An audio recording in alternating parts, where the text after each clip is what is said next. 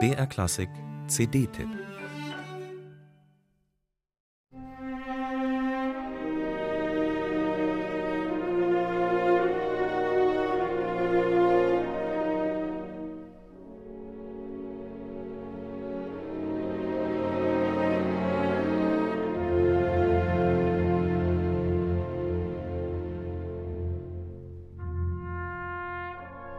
Obwohl Haydn, Mozart und Beethoven und nach ihnen Schubert, Mendelssohn und Schumann die Symphonie zur beliebtesten Gattung in Europa machten, interessierten sich französische Komponisten kaum dafür.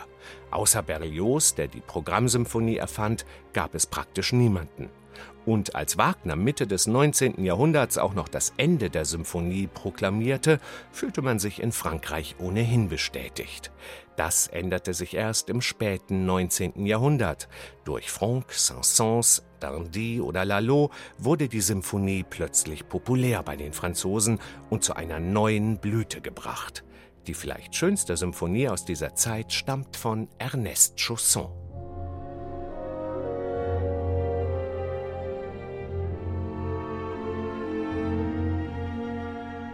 Ernest Chausson, der erst ein Jurastudium absolvierte, um dann doch am Pariser Konservatorium bei Jules Massenet und César Franck Musik zu studieren, war ein ziemlich grüblerischer Typ voller Selbstzweifel.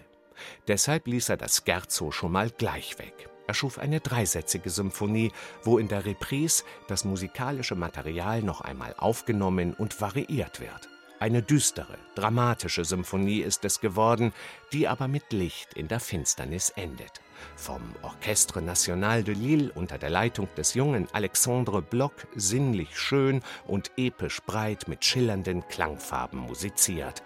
Man hört diesem Werk an, dass Chausson ein großer Wagner-Fan war, der mehrfach zu den Bayreuther Festspielen reiste. Die Harmonien, die Instrumentation und die langen Melodielinien sind von Wagner inspiriert ohne nachgeahmt zu wirken. Chaussons Symphonie ist ein unangefochtener Höhepunkt der Gattung aus Frankreich.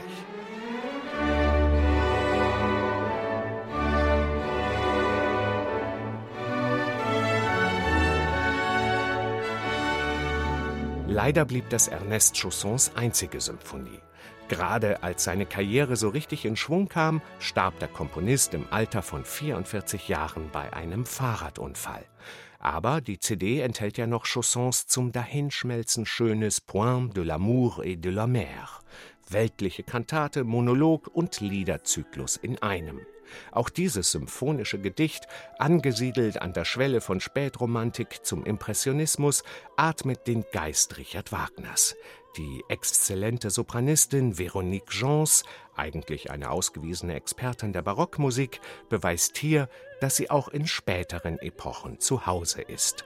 Mit sinnlichem Ausdruck und formvollendeten Legato singt Veronique Jans von einer verlorenen Liebe. Einfach berührend schön.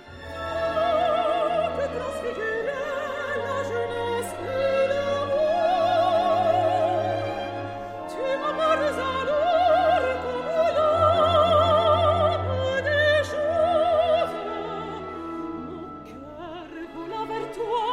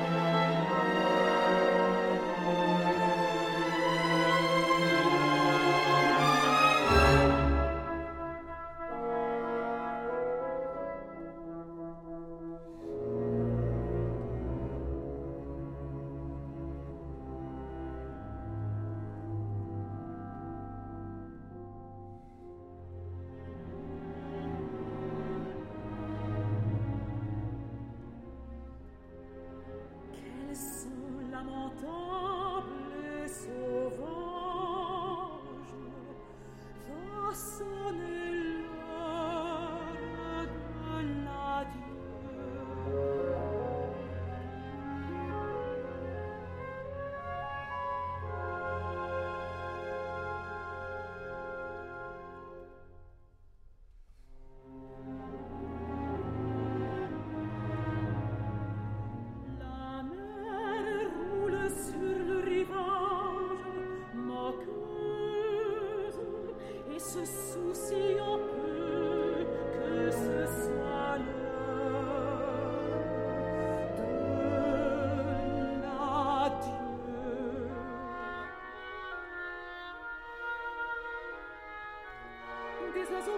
sur les louvres sur la mer presque joyeuse. Oh, c'est la mer de Dieu.